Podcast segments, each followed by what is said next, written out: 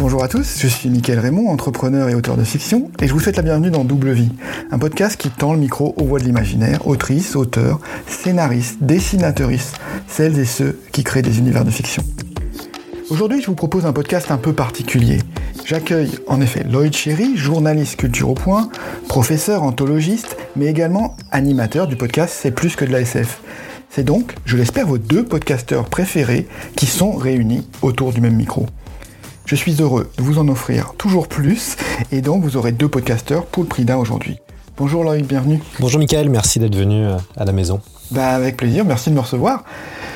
Alors Lloyd, avant d'entrer dans, le vif du, dans le vif du sujet, j'aime bien commencer directement par les fun facts. Et donc tu es connu pour tes vestes à motifs colorés, euh, les motifs souvent floraux. Ça permet de bien t'identifier dans les salons, c'est très pratique. Je me demandais, est-ce que cette collection de vestes est une légende? Ou est-ce que c'est un outil d'identification euh, pratique? Est-ce que tu as une vraie passion pour ces vestes? Tu as une vraie euh, collection euh, ou comme certains collectionneraient des sneakers? Ouais, c'est un peu de tout ça.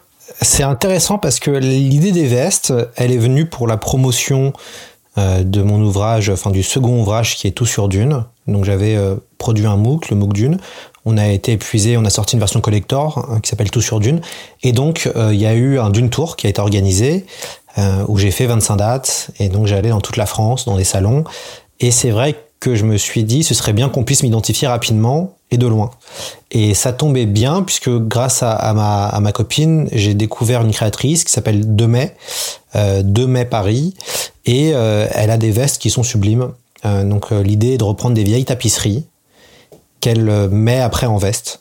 Et, euh, et donc du coup, euh, bah c'est du upcycling, c'est une petite marque française soutenue par une jeune entrepreneuse qui est à fond. Et ça m'a plu, et donc je lui ai pris deux vestes, et, et là je, je, prépare normalement une troisième veste sera présente pour 2022. Euh, donc ça a été intéressant parce que j'en avais une verte et une rouge, et du coup je les ai mis dans les différents salons, et j'ai souvent posé avec pour les photos de promotion et compagnie. Et c'est vrai que ça, ça, fait de la com. Euh, mais du coup, je pense qu'on va en reparler parce que euh, la communication, ça, ça, me passionne et des fois, il suffit de pas grand-chose euh, pour se faire repérer. Ouais, ouais, c'est ton, c'est ta patte marketing qu'on voit là. Bon, bah, c'était bien qu'on commence par ça. Pour mieux te connaître, pour, pour reprendre un, peu au début, je crois que tu as, deux piliers dans, dans, ta formation, et c'est ce qu'on retrouve dans ce que tu fais aujourd'hui dans ton métier de journaliste. Tu as une formation de journaliste, et puis tu as une formation autour du, autour du cinéma. Quand tu t'es lancé dans, dans, ces deux parties-là, tu avais déjà en tête que c'était la culture qui t'intéressait dans le journalisme? Ouais, alors je suis devenu journaliste sur le tard parce que c'est vraiment vers 26 ans où j'ai eu cette envie d'être journaliste. J'ai fait une licence, un master de cinéma audiovisuel. Et puis euh, à la fin de mon master, j'ai fait un atelier radio organisé par euh, Paris 3 et c'est à ce moment en fait que m'est venue la passion de la radio. Euh, donc j'ai décidé de faire un second master, un master professionnel en journalisme à, à Gennevilliers et j'ai fait mon alternance à Radio France. Voilà, donc j'ai été sur France Inter, à France Bleu et euh, du coup, j'ai fait pas mal de choses très différentes. J'ai fait du web, j'ai fait chroniqueur, j'ai fait du reportage, notamment à France Bleu Saint-Étienne-Loire pendant deux mois. Euh, et du coup, moi, c'était vraiment la radio qui me plaisait avant, euh, avant tout. Et il y avait la culture, évidemment, puisque j'aimais beaucoup la culture, avec peut-être une spécialité un peu jeu vidéo. C'était comme ça que je, voulais essayer de me fondre au début. Et j'ai commencé comme ça au point. Alors, moi, je voulais pas faire de radio. Enfin, je, pardon, je voulais pas faire d'écrit. Euh, j'avais un peu un, comme j'étais dyslexique et dysorthographique, euh, l'écriture, j'avais vraiment, euh, j'avais vraiment une détestation de l'écriture, pour être tout à fait honnête. Et puis les problèmes financiers, comme à ce moment-là, je gagnais pas du tout, bah, je gagnais pas ma vie, j'avais plus de bourse. du coup, c'était un peu, un peu la galère. J'ai commencé à, à, piger, donc en gros à, à être un journaliste freelance, à écrire pour différents médias. J'ai commencé avec le, le Bondi Blog et puis après avec Le Point qui est venu me chercher pour commencer à écrire sur les jeux vidéo. Et au fur et à mesure, j'ai récupéré plusieurs sujets, dont la SF. Euh, mais sinon, euh, moi au début, le, rêve était de, faire du journaliste radio et euh, parler de jeux vidéo. C'était ça au, tout début. Et puis après, ça a évolué. Ok, c'est intéressant. C'est intéressant que tu mentionnes le, le Bondi Blog parce que c'est là que j'ai fait ma scolarité, donc je connais bien, je connais bien cette ville et ça, voilà, j'y suis encore un peu, un peu attaché. Euh, donc tu es, tu, es journaliste culture. Comme on dit, c'est un peu, ouais, c'est une spécialité pop culture. Il y a le, le point pop euh, qui, qui, met en avant la pop culture. Euh, est-ce que, est-ce que euh, on comprend, tout le monde comprend bien aujourd'hui l'importance de, de, la pop culture? Parce que c'est un peu une manière de faire clasher le mot pop et le mot culture. Est-ce que les gens comprennent bien que ça reste de la culture quoi? Ce qui, ce qui, est intéressant avec le terme pop culture, c'est que c'est un terme qui a vraiment explosé dans les années 2010, euh, qui était aussi en lien avec euh, l'explosion du genre Marvel au cinéma. Et c'est à ce moment-là que les, premières, les premiers sites qui assumaient le côté pop culture. Il y a eu Combini, euh, je pense qu'il y a été une, une, forme de révolution dans le journalisme, hein, parce que euh, beaucoup de jeunes maintenant regardent Combini et s'informent par Combini. Euh, donc ça a été une forme de révolution qui assumait tout de suite le côté pop culture. Et puis il y a différentes verticales qui se sont créées un peu partout, notamment celle du point pop, qui était une très bonne idée de mêler, parce que à premier abord, on on pense pas que le point c'est pop. Voilà, et il y a un côté assez rigolo de se dire que le point a sa verticale pop. donc je crois que le, le terme pop culture est vraiment relié aussi à une, à une décennie, mm. qui sont les années 2010. C'était aussi un peu ce moment où, en effet, il y avait des, phénomènes culturels euh, et pop culturels qui explosaient de plus en plus et il fallait les expliquer à travers les médias. Et je pense que le terme pop culture, qui est maintenant un peu fourre-tout et qui veut dire plein de choses, a été surtout utile euh, pour arriver à, commencer à faire de l'analyse et, et, permettre de décrypter des phénomènes Marvel, Game of Thrones, Star Wars.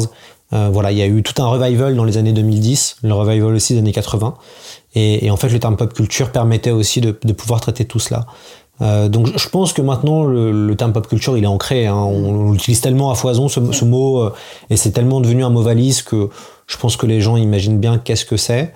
Euh, mais c'est intéressant de, traiter cette pop culture parce qu'il y a le côté populaire aussi à l'intérieur et, c'est vrai qu'en France la culture elle est plutôt élitiste. et d'ailleurs, ça va être intéressant. On va, je pense qu'on va aborder aussi le, le, monde de la littérature et compagnie, qui font partie de la culture. Mais c'est vrai que la, la, culture en France, elle a une vision euh, élitiste. Euh, il y a aussi des enjeux politiques. Et, et c'est vrai que d'assumer ce côté populaire est, très intéressant. Mm. Parce que quand même, en France, tout ce qui est populaire est assez mal vu par l'élite. Donc euh, voilà, ça c'est aussi rigolo que... Euh, et, on voit que c'est aussi un basculement. Hein. C'est aussi, un, je pense, un basculement générationnel. Et, et, qui permet de se dire que la pop culture maintenant, bon bah voilà, on, l'aborde très frontalement quoi. Il y, a, il y, a, pas mal de choses que j'aime bien dans, dans, dans, ce terme aussi, c'est que d'une part, ça déculpabilise aussi euh, les, jeunes qui vont, euh, tu vois, lire du manga, etc. Et bon, il y a quand même euh, une manière de leur dire, bah ouais, vous avez le droit de, de consommer ça. Et c'est aussi une manière de dire, il y, a, différentes qualités. Et y a, y a, y dans, dans, dans, tout ce qui est produit, euh, il faut aussi faire le tri. Donc ça, ça éveille. En, éveillant les jeunes comme ça, on leur dit aussi attention, euh, c'est de la culture, mais vous, vous, avez quand même un choix à faire dans vos. Euh, faut naviguer dans, dans, ce, dans, ce magma-là. Et c'est un peu le parti pris de, que tu as ouais, dans, tes, dans ton podcast, dans, dans ce que tu fais. C'est ça, en fait. Ce qui est intéressant, c'est le côté éclectique euh, donc moi je me suis spécialisé dans la science-fiction. J'ai un podcast sur la science-fiction.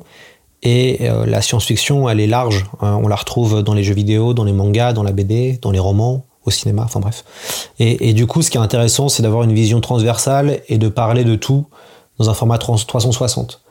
Euh, je, crois vraiment que la, la science-fiction, elle est beaucoup plus populaire à travers Netflix, par exemple, qu'à travers la littérature maintenant. Euh, et, et, en fait, ce que j'observe, c'est qu'il y a un basculement de la culture de l'image qui est, euh, qui est monstrueuse. Euh, je pense qu'on commence à s'en rendre compte, mais entre l'instagramisation de la vie, euh, voilà, grâce aux réseaux sociaux, on voit que maintenant c'est compliqué de garder l'attention pour toute une nouvelle génération.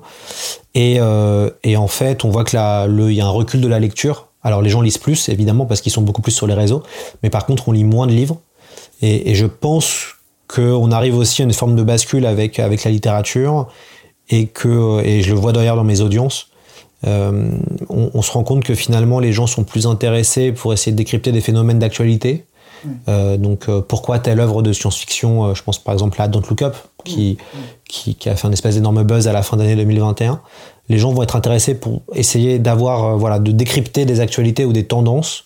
Mais par contre, en termes d'audience, je le vois très concrètement, les, les podcasts sur un roman de science-fiction par exemple, euh, ça marche moins, à part si c'est un classique. Voilà, donc c'est toute la difficulté euh, de faire de la SF en ce moment. Mhm. Et, je pense que c'est global. Il hein. y, a, y, a, une surproduction qui est généralisée. On vit un âge d'or du contenu. C'est exceptionnel ce qu'on vit. et en même temps, on vit une espèce de crise de la créativité, paradoxalement. C'est hyper intéressant. On, Metal Hurlant est ressorti, par exemple. Metal Hurlant, donc c'est les plus grands noms de la BD de l'époque. je pense à Enki Bilal, Moebius. Enfin, il y a plein de plein de noms, évidemment. Et, et, du coup, on voit que dans les années 70, c'était extrêmement créatif, 70-80. Et là, on a relancé Metal Hurlant, et on voit que finalement, les dessinateurs, il y a de très bons dessinateurs, de très bons techniciens, mais c'est pas le même niveau mhm. qu'avant. Et moi, je crois vraiment que malgré cet âge du contenu, malgré qu'on ait de l'offre culturelle avec les plateformes, les jeux vidéo, le manga, le cinéma, la BD, la littérature, euh, on a aussi une grande crise de la créativité. Et c'est extrêmement dur d'arriver à, arriver à naviguer auprès de cette offre. Ça veut dire qu'on est surchargé d'offres culturelles. Et, euh, finalement, bah, une série, c'est plus glamour que lire un roman. Mm. Tout simplement. Hein. Donc, ce, qui est, ce, qui est, intéressant aussi, c'est dans, ton approche 360, c'est que euh, on, a, on voit qu'il y a une appétence aujourd'hui, et ça, renvoie peut-être aussi à la crise de, la créativité, mais il y a une appétence pour euh, suivre un jeu vidéo qui va devenir une série, qui était un roman auparavant, et donc il y a une c'est plus euh, c'est plus un gros mot de, de, dire on va faire une série ou un film sur un jeu vidéo. Il y a vraiment un réel intérêt. Alors qu'avant c'était un peu les blagues. Il y a le, film Doom et puis voilà, on, se marre. Je, crois qu'en fait euh, il y, a, y, a, un vrai enjeu des grandes entreprises culturelles qui sont le temps et l'attention. Euh, faut pas se voiler la face. Euh, l'objectif de ces grands groupes, que ce soit Amazon, Netflix, même les jeux vidéo, hein, on crée des open world maintenant, donc des jeux à monde ouvert qui permettent de faire jouer la personne entre 5 heures, 50 heures à 100 heures par exemple. Donc il y a une il y a un, vrai combat de l'attention. Euh, capter l'attention, c'est devenu le vrai enjeu maintenant. Et, c'est vrai qu'on est, euh, c'est pour ça que la sérialisation, elle est, euh, bah, elle, est aussi populaire et elle capte autant l'attention.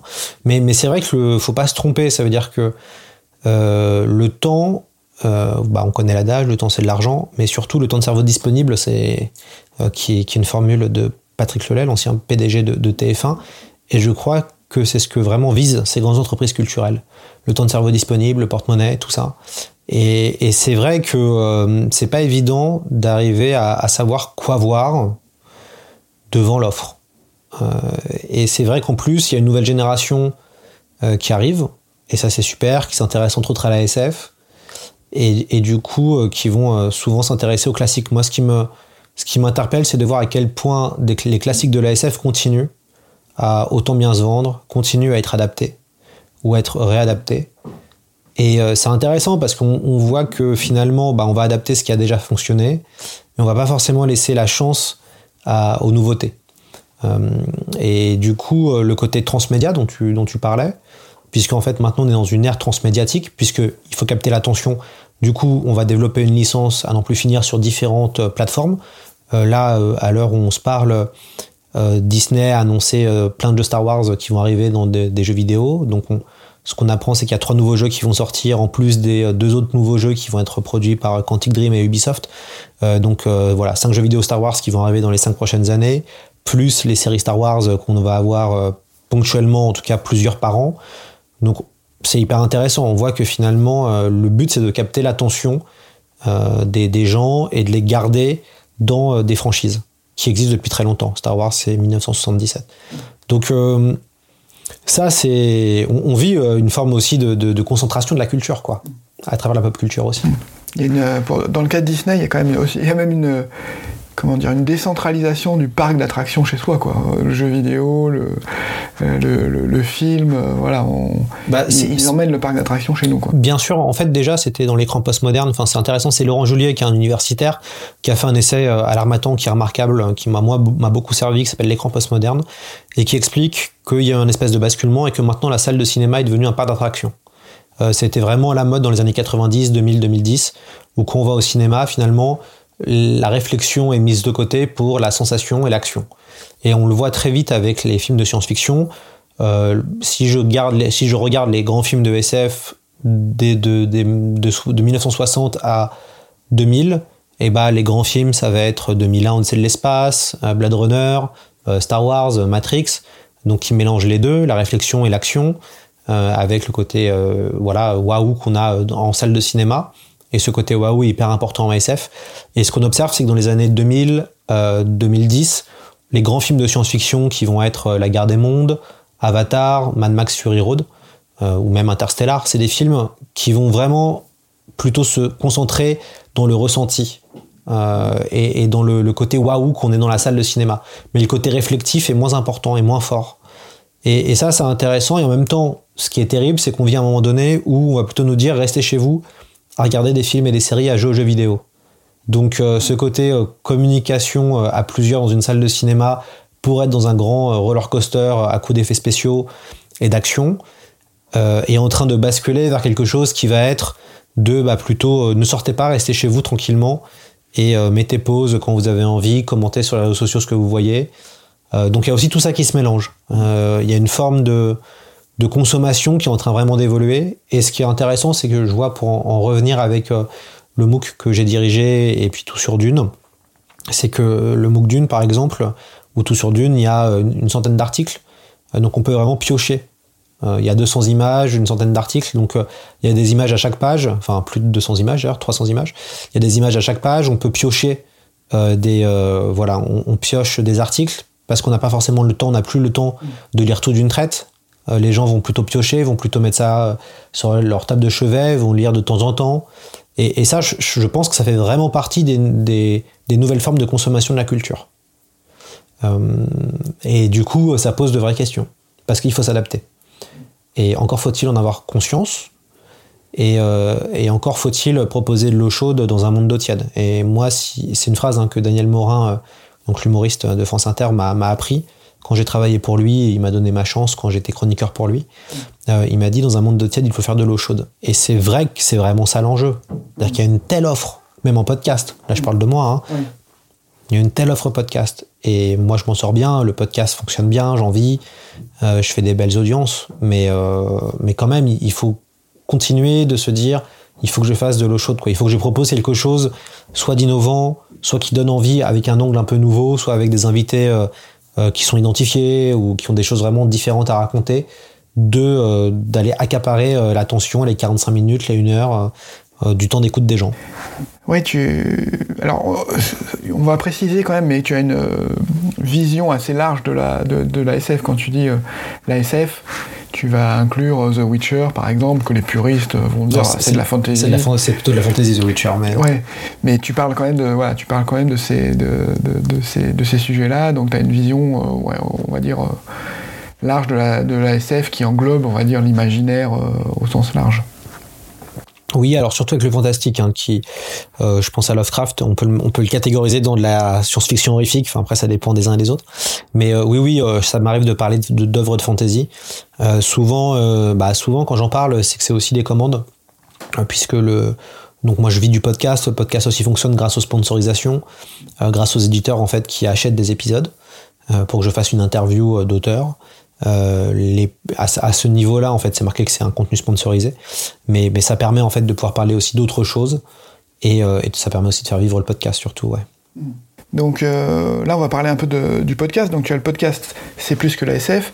Alors tu veux peut-être expliquer pour ceux qui connaissent pas la référence d'où vient le d'où vient le nom C'est plus que c'est plus que la c'est un clin d'œil. Tout à fait, c'est euh, un clin d'œil à l'article que j'avais écrit euh, sur les furtifs avec euh, ma binôme Falène de la Valette, qui était la red chef du, Point Pop. j'ai fait, j'ai fait, on a fait, mais j'ai beaucoup écrit dessus la critique donc du, dernier roman d'Alain Damasio. Et il y a cette phrase qui est écrite dans la critique qui est de dire que c'est que les furtifs c'est plus que de l'ASF. Et en fait cette expression elle a été récupérée par le, le fandom de l'ASF déjà pour rigoler, pour chambrer et pour euh, dire que quand une œuvre était euh, pas de la science-fiction, enfin était de la science-fiction, mais était considérée comme euh, géniale ou autre, on faisait toujours en sorte de la déplacer et de dire en, gros de dire que c'était plus que de la SF, que c'était supérieur à de la simple science-fiction. D'ailleurs, c'est rigolo, on l'a vu il y a pas très longtemps, encore avec Damasio, quand il est passé à la télé, je crois que c'était C'est dans l'air, ou c'est à vous? C'est dans l'air, je pense. Euh, il y avait Laura Adler qui disait que euh, il faisait pas de la science-fiction, il faisait de l'anticipation, alors que l'anticipation c'est un sous-genre de la SF. Mm. Euh, donc c'est assez intéressant et plutôt moi j'ai gardé ce mot-là parce que je voyais que ça fonctionnait, que ça rentrait plus ou moins dans, dans, dans les discussions, dans les commentaires Facebook et Twitter. Et je me suis dit que c'était aussi un petit clin d'œil parce que c'est vrai que moi ce qui m'intéresse c'est parler de toute œuvre de SF même si elle a juste un poil de, de SF, c'est toujours l'occasion de pouvoir analyser une œuvre. Et en effet, quand c'est plus que de la SF, bah, du coup, tout, enfin, les gens se fichent après du genre. Euh, et se disent ah bah c'est ouais ils voient même pas des fois que c'est de la science-fiction par exemple. Ou ils vont oublier que c'est de la science-fiction. Donc ça c'est assez intéressant et je trouvais que c'est un gimmick qui fonctionne bien même si c'est un peu trop long pour une marque. Mais euh, je regrette pas d'avoir euh, c'est plus que de la SF je pense que c'est ça ça correspond bien aussi à une époque ce, ce, petit gimmick. Et c'est ce qui t'a permis de. Enfin, est-ce que c'est ce qui t'a permis d'avoir Alain Damasio comme euh, premier épisode? Parce que c'est quand même euh, quelque chose de prestigieux euh, d'avoir. En tout cas, bon, avec Alain, on s'aime beaucoup. c'est vraiment, c'est vraiment un ami. c'est une amitié qui s'est créée grâce au journalisme d'ailleurs, parce qu'au début, la, première rencontre avec Alain Damasio, c'est pas très bien passé, c'est assez marrant. ça a été un peu compliqué, je, je lui demandais de, de d'écrire dans leur série du point pop sur la science-fiction. Et bon, il était un peu méfiant parce que c'était le point. Et puis, euh, il avait peur que ce soit pas payé. Euh, donc la première rencontre, je me suis dit, euh, c'est qui ce connard, vraiment? Et puis souvent, quand je quand je quand ça se passe comme ça, souvent il y a une rencontre après derrière et ça devient une super amitié. Ça m'est déjà arrivé plusieurs fois d'avoir ce, d'avoir cette un peu cette idée dans la tête et après bah il y a un lien d'amitié qui se crée. Et en fait non, je suis hyper reconnaissant vis-à-vis d'Alain parce que euh, les deux articles, enfin l'article que j'ai parlé de la critique des furtifs, plus l'interview que j'avais menée avec lui sur les furtifs, je pense que ça fait partie des meilleurs articles que j'ai écrits dans ma carrière. Et, euh, et je sais qu'Alain, finalement, quand on est avec lui, une heure avec lui, c'est vraiment une heure d'encouragement, quoi. Donc il nous pousse à, euh, à, à, se, aller de l'avant et il nous pousse à aller plus loin intellectuellement. Mmh. Donc il y a aussi un, pour moi il y a une, forme de reconnaissance vis-à-vis d'Alain Damasio qui a qui m'a permis d'encore plus aller dans l'analyse et, vraiment euh, d'avoir de vraies discussions avec lui. Euh, donc euh, voilà, moi j'ai toujours soutenu son travail, je le soutiendrai toujours. Et, du coup, il me le rend bien. Et c'était le petit clin d'œil de venir pour la première, le premier épisode, évidemment. Ce qui ouais, ce qui est intéressant, c'est que ça définit aussi le, ça définit le, cadre du, podcast. C'est pas, voilà, on n'est pas juste là pour parler des œuvres, on est là pour les analyser et donc descendre en profondeur euh, dans l'œuvre. Donc c'est aussi euh, un peu, euh, ça résume la ligne éditoriale en quelque sorte. Ouais, et elle a évolué cette ligne éditoriale. Au début, assez naïvement, je pensais faire des podcasts assez courts, de 25-30 minutes grand maximum. Euh, je trouvais, euh, et je, pense que j'avais plutôt raison hein, dans mon analyse, euh, qui était de, se dire les gens ont pas beaucoup de temps, donc c'est mieux de peut-être faire des courts épisodes de 20-25 minutes pour que les gens puissent après passer à autre chose, le côté un peu crunchy. Mmh. Et puis, bah, on traite de tels sujets que c'est hyper frustrant de, de, faire que 20 minutes quoi, ou 30 minutes sur une œuvre. Et assez rapidement, je me suis dit, allez, c'est parti, on va aller faire du 1 heure, du 1 heure et demie sur certains sujets. Euh, je regrette pas. Et en plus, les audiences, ça fonctionne. C'est ça qui me surprend. Euh, j'ai fait un épisode de 2h30 sur Godzilla, qui analysait toute la franchise de Godzilla. Euh, ça fait partie des meilleures écoutes de l'année. Enfin, donc je me dis qu'il y a des gens qui ont écouté pendant deux heures ce truc sur Godzilla. voilà. Donc après, là, l'idée est plutôt d'être sur une, une phase de 45 minutes, une heure et de pas aller trop euh, de pas trop trop trop aller plus loin que ça parce que c'est vrai que les, les gens euh, bah c'est toujours la même problématique. C'est à dire que les gens vont écouter un tiers ou peut-être la moitié ils vont pas forcément y revenir. Ils vont y revenir s'ils sont vraiment fans. Euh, voilà. Mais je réfléchis à d'autres formats. Pour être tout à fait honnête je réfléchis à pourquoi pas faire de la fiction sonore.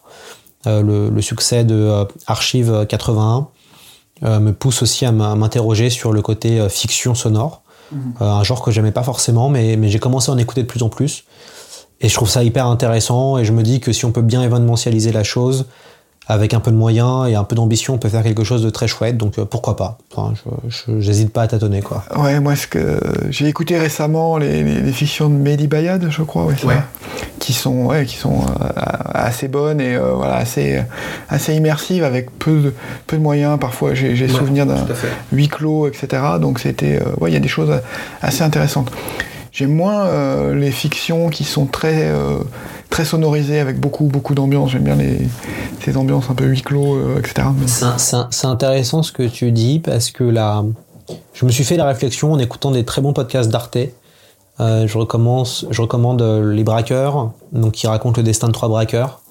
C'est des courts podcasts à chaque fois de, 15-20 minutes. Ou encore La Cage, qui raconte le chemin d'une jeune femme qui est partie en Syrie et qui est resté 7 euh, ans là-bas. donc pendant, enfin sous Daesh quoi. Et, en fait, dans ces, dans ces, donc c'est des témoignages. Hein, mhm. la réalisatrice ajoutait des effets sonores et je trouvais que ça ça servait pas à grand chose parce qu'en fait les effets sonores c'est euh, ça peut être excellent et ça peut être très efficace en même temps ça permet de on peut perdre un peu l'attention euh, ça peut perdre la si c'est bien écrit si c'est assez intense ou bien joué t'as pas besoin d'effets sonores. Euh, la preuve avec les livres audio où il y a finalement assez peu de moyens. Enfin on a un, acteur qui va lire euh, son, enfin qui va lire le livre quoi. Ouais ouais. Ben, j'ai commencé à faire des, des, des teasers pour certains épisodes du podcast. Et bon, je pensais que ça allait être quelque chose, voilà, un peu pas une corvée, mais quelque chose que, auquel j'aurais du mal à prendre goût. Et en fait, je, me suis mis à adorer la partie lecture et la, puissance de la voix. Donc, dans les premiers, je mettais un peu en, béquille, euh, un peu de, une musique, un peu une ambiance pour créer une ambiance sonore. Bah, au fur et à mesure, j'en ai de moins en moins besoin, et c'est effectivement la voix qui est capable de porter, euh, la force du récit, quoi. Ouais, une, bonne voix, euh, avoir une bonne voix de radio, c'est important. Ne pas avoir de physique de radio, non, c'est la blague. Souvent, c'est une expression hein, qu'on dit, euh, avoir un physique de radio, c'est terrible. Je trouve que c'est terrible comme expression. Elle est très drôle, mais elle, est, très cruelle. Parce que souvent, quand on imagine la personne derrière le micro et qu'on voit son physique, souvent on peut être un peu déçu parce qu'on projette, il y a une grande projection qui se fait grâce à la voix et on peut imaginer un peu qui est derrière cette, ce micro et, d'où l'expression un physique de radio, euh, que je trouve très drôle mais très cruel. Maintenant, ouais, c'est filmé. Il y a beaucoup ouais, maintenant, ouais, c'est ça. la magie, euh, la magie de la radio euh, se, se, termine un peu. Et puis bon, moi, il y a, y a, en effet, comme tu le dis très bien, on est de plus en plus obligé d'incarner quelque chose, donc de se mettre en scène. moi, c'est ce que je fais progressivement à travers le, le podcast. Il y avait plein de choses que je pensais pas faire que je fais maintenant, par exemple. Mhm. parce que j'ai compris qu'il fallait incarner quelque chose et être identifié. Donc euh, après, ça va répondre à, des à, de la communication, à du marketing, évidemment, à des stratégies, quoi. Mhm. Oui, as euh, as vraiment. Ce qui est intéressant, c'est que tu as vraiment une démarche d'entrepreneur dans la manière dont tu, euh, tu animes le, animes le podcast. Oui, en fait, tout à fait. L'idée, en fait, l'idée du podcast, autre que de de créer du lien et de dialoguer avec des gens qui font la SF en ce moment, et qui me passionne vraiment, c'est aussi de fédérer, de, de faire venir un, des gens, des fans, qui euh, après pourront potentiellement soutenir mes projets comme euh, un crowdfunding sur un MOOC. Mm. Et, et, en effet, euh, donc il y a, y, a, y, y a, plein d'aspects avec le podcast. C'est avant tout proposer un contenu de qualité sur la science-fiction parce qu'il n'y en avait pas à l'époque. Voilà, concrètement, quand j'ai lancé ce podcast, personne n'en a voulu. Je l'ai proposé à, à plusieurs éditeurs de podcasts euh, qui n'en ont pas voulu. Je l'ai proposé au point qui n'en a pas voulu.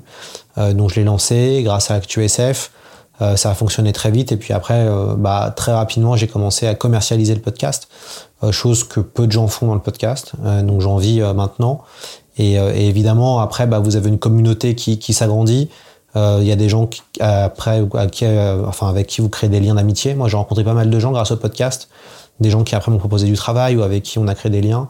Euh, donc ça, c'est le côté euh, vraiment magnifique aussi de la, de la chose. Et puis, bah, évidemment, derrière, euh, bah, vous avez une force de frappe parce que vous, vous avez une communauté, vous fédérez des choses. Mm. Donc, c'est toujours bien utiliser ça à bon escient. Et, et moi, l'objectif est de proposer du, vraiment de l'eau chaude, quoi. Donc, à partir de là, bah, évidemment, quand des éditeurs viennent vous voir, vous pouvez négocier avec eux. Mm. Parce que vous incarnez quelque chose, parce que des gens vous écoutent.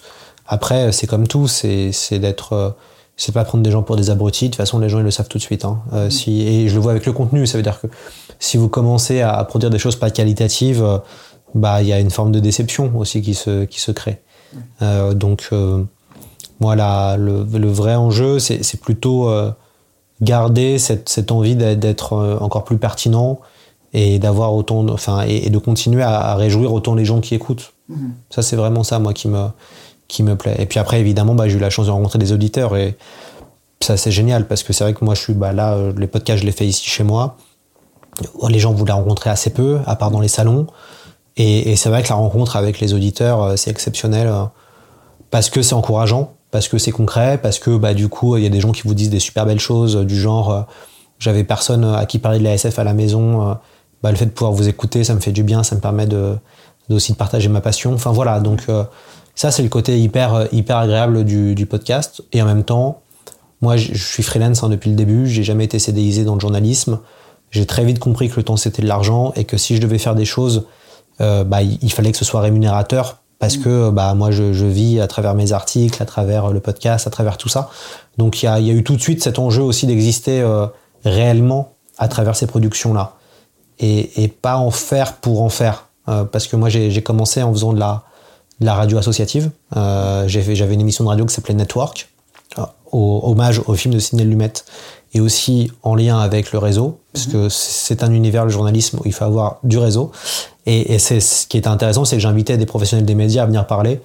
Et grâce à ça, ça m'a permis d'avoir mes premiers stages, de, faire mes, de, de, créer mon premier réseau, parce que je connaissais personne dans les médias. Et, c'est vrai que euh, bah, c'est euh, c'est vrai, il faut qu'on, je pense, hein, qu'on fait qu'on se lance dans quelque chose comme ça, qu'on se lance dans un podcast qui, qui prend du temps, euh, ça des fois beaucoup de temps, il faut qu'il y ait quelque chose derrière de, de, entre guillemets rémunérateur qui arrive quoi. Alors pas forcément de l'argent évidemment, mmh. mais que ce soit euh, un carnet d'adresses, que ce soit des rencontres, que ce soit qu'il y ait un enrichissement personnel euh, à tout type de niveau, que ce soit humain d'ailleurs avec les gens qui nous écoutent, qui, qui apparaissent parce que sinon c'est trop dur à la longue. Euh, et c'est pareil, moi, enfin je, pensais des choses comme ça quand j'ai lancé mon MOOC d'une. Ça veut dire que moi je visais c'était soit un succès public, soit un succès critique, mais il fallait qu'il y ait un succès. Mm. parce que euh, c'est trop de travail, parce qu'il y a beaucoup de gens dans la balance, parce que bah, c'était beaucoup d'argent. Euh, donc euh, pour moi, il fallait qu'il y ait quelque chose derrière, juste pour le temps passé, quoi. Mm. Donc voir les choses comme ça, ça permet aussi de beaucoup plus être dans la stratégie aussi éditoriale et de, vraiment bien réfléchir le projet, quoi. Oui, oui, ce qui est, c'est intéressant là encore, on voit une espèce de stratégie multimédia euh, voix, euh, radio, euh, livre, quoi. C'est ça. C'est ça. alors, ce qui est très intéressant, c'est que c'est toujours la même chose. Ça veut dire que quand vous faites, le plus important, c'est d'être dans l'action, je pense. Ne pas être spectateur de sa vie, quoi. D'être, mm. essayer d'être acteur. Donc, être acteur, ça, ça passe par plein d'aspects différents. Et c'est vrai que bah, quand vous commencez à l'être un peu plus, évidemment, vous avez, vous avez du succès. je pense au MOOC Dune, hein, par exemple, avec ses, ses 18 000 exemplaires vendus. Euh, c'est vrai que bah il euh, y a, le revers de la médaille qui arrive tout de suite et, les critiques arrivent et, après on va vous accuser de de souvent souvent c'est faux mais de, de, trop concentrer finalement des choses de trop concentrer euh, des fans de trop concentrer des voilà donc l'enjeu après il, est là c'est aussi être écouté toutes les semaines par 10 000 personnes c'est vrai que c'est une force quoi en tout cas par avoir peut-être pas 10 000 personnes avoir 10 000 écoutes euh, moi, j'ai calculé que je suis écouté à peu près en moyenne par 5-6 000 personnes par épisode. Puis après, ça dépend en fonction des épisodes. Euh, mais en tout cas, je génère à peu près 10 000 écoutes par semaine. C'est vrai que, euh, bah, évidemment, ça devient une force. Et puis, bah, l'idée, ça va être de continuer. Donc, pourquoi pas de. Là, je réfléchis à monter un petit festival, monter aussi des vidéos, donc aussi à enrichir l'offre, puisque c'est plus que de l'ASF, c'est maintenant un label. Mm. Et moi, je vois les choses comme ça, comme un label. Donc, euh, de faire du podcast, de faire des beaux livres, des MOOC. Pourquoi pas faire des vidéos en plus, de faire un petit festival, d'avoir un prix. Euh, voilà, c'est vraiment de peser aussi euh, dans une petite industrie qui est la littérature de l'imaginaire et qui représente à peu près 3% du chiffre global du marché de la littérature. Ouais, tu as une, stratégie à la fois d'expansion, mais qui est très, finalement très prudente. Parce que, voilà, 10 000 écoutes, alors c'est énorme, effectivement, pour, pour l'imaginaire, en fait, par rapport à, la niche que, que ça représente, euh, etc. Et par rapport à la critique qui est de concentrer euh, les choses, ça reste, euh, ça reste quand même, ça reste quand même de niche. Donc c'est plus, je, dirais que là, la position que tu as acquise, c'est plus par parce que tu es arrivé effectivement sur un paysage où personne n'était sur ce canot-là, en fait. Personne n'avait pris le. C'est ça. J'ai pris une place qu'il y avait à prendre, finalement, parce qu'il n'y avait pas de, il y avait pas de monsieur SF euh, mainstream dans les médias. Moi, c'était vraiment ça, hein, l'envie. Hein. C'était devenir un peu le monsieur SF mainstream. Euh, donc, euh, aller sur les médias pour parler de la SF avec une dimension mainstream, quoi, grand public, vraiment. Et, et, du coup, parce qu'il y a des gens, évidemment, beaucoup plus spécialisé que, moi en, SF, mais largement. Et, du coup, ce qui est intéressant, c'est de les mettre en avant. Euh, c'est de mettre en avant ces gens-là qui connaissent des choses. Et moi, ça me permet aussi de me cultiver. Et c'est ça qui me plaisait bien et qui me plaît dans ce podcast. C'est que moi, je me cultive grâce à ça. En fait, je continue à, à faire ce travail intellectuel de c'est quoi la SF et de découvrir des nouvelles choses, des nouveaux auteurs, d'aller plus loin. Et, ça, c'est hyper intéressant. C'est vrai qu'il n'y avait pas ça en France à ce moment-là. Euh, pour plein de raisons, parce que bah, la SF c'est aussi un mauvais genre, c'est devenu populaire, ça redevient populaire là depuis 2-3 ans. moi, je dirais depuis ouais 2019. bon, avec la sortie des furtifs qui a été un espèce de basculement, mais mais c'est vrai que il y avait y avait pas ça, il y avait personne qui était là-dedans. Sur de la communication pure et dure, les éditeurs sont pas très bons. du coup, avoir une communication un peu punchy, assumer, être constamment sur les réseaux sociaux, euh, bah voilà, c'est du travail, euh, mais, en même temps, ça fonctionne. Et, l'idée pour moi était d'arriver à être identifié assez vite euh, par différents acteurs, et notamment médiatiques. Hein. Il y avait aussi un grand enjeu en tant que journaliste hein, d'être aussi reconnu par mes pairs et, que voilà, de, et puis aussi de, se dire que bah, on peut faire de la qualité avec l'ASF, que c'est un genre génial, et vraiment d'être un ambassadeur du genre en fait. Hein, à un petit niveau quoi. mais ce qui est intéressant, c'est comme bon là le podcast génère en, en tout 700 000 écoutes. Euh, les 10 000 écoutes par semaine, c'est bien parce que bah, dans le podcast, il y a tellement d'offres que peu de gens font ça. Euh, j'ai discuté avec euh, Ocha, donc, qui est la plateforme qui m'héberge et qui héberge aussi ton, podcast. C'est vrai que je, fais partie, entre guillemets, du top 100 des meilleures émissions les plus, les plus écoutées. je pense que je dois être. Je crois que j'étais 60e. Mm. Voilà. Bon, bah voilà, c'est que, c'est que 60e, entre guillemets. Là, l'objectif, c'est de monter, mais. Il y a encore du travail. Il y a encore du travail, ouais. Et, et, ça fait que deux ans que je suis là. Donc euh, j'ai hâte de voir euh, l'année prochaine. J'ai vraiment envie que l'année prochaine, ce soit une année de bascule. En plus, tu t'es lancé euh, oui, dans, dans, une période voilà, 2020, confinement, etc. Parce que on, parlait un peu de la rencontre avec les lecteurs. Tu as, fait un peu d'événementiel, tu as fait des rencontres dans des cinémas avec des, des podcasts enregistrés, enregistrés au cinéma. Donc il y a une dimension événementielle qui a dû être un peu empêchée du coup par par la, situation sanitaire. C'est intéressant, la pandémie, ça m'a permis, je pense, de, de, en fait, d'être découvert plus rapidement que la moyenne, parce que les gens avaient le temps pour écouter ce podcast-là, puisqu'il il a été lancé juste deux semaines avant la pandémie. Et en effet, dans la partie euh, événement, à la sortie du MOOC donc en novembre 2020, c'est sûr que c'était hyper frustrant. Que j'ai, on est, le, le, MOOC est sorti juste avant le deuxième confinement, donc euh, l'enfer. Et, en fait, le moment événementiel est vraiment arrivé avec la sortie de Tout sur Dune, euh, donc en septembre 2021, mhm. et avec la sortie du film Dune. Et là, ça a été hyper intéressant parce que j'ai beaucoup bougé, j'ai fait beaucoup de dates. Euh, j'ai pu créer un mini-festival, donc une super expérience euh, au 7 au 7 Batignolles. bah, on a, enfin, j'ai créé le premier festival de Dune dans le monde entre guillemets. Il n'y avait pas avant, donc bon, il y avait 200 personnes, c'était génial et, et c'était une belle expérience. Moi, je tâtonne, hein, et, et c'est vrai que comme tu l'as très bien dit tout à l'heure euh, bah, je suis prudent parce que je suis tout seul. Euh, donc, euh, je suis tout seul. Donc, c'est vraiment au fur et à mesure que je tâtonne, que j'essaie, que je me lance. un jour, il va falloir que je me staffe parce que, bah, après, c'est la limite hein, de l'exercice. Ça veut dire qu'il faut trouver du temps aussi pour lire. ou juste dire tout ce qui sort et ou voir hein, ce qui sort. Mais, mais du coup, c'est vrai que le côté événementiel, c'est extrêmement intéressant. Déjà parce que ça permet de recréer, des, de recréer du collectif du sens collectif et euh, notamment on peut faire des choses très sympas dans les librairies, dans les cinémas. Ça peut vraiment encourager les gens à revenir dans ces lieux qui euh, des fois euh, ne sont que des lieux de passage ou, même là en ce moment avec le cinéma les chiffres sont tellement mauvais que on, se demande voilà comment ça va continuer dans les dix prochaines années. mais, mais ça fait partie de la promesse donc du label, c'est aussi de créer des événements en lien avec la science-fiction.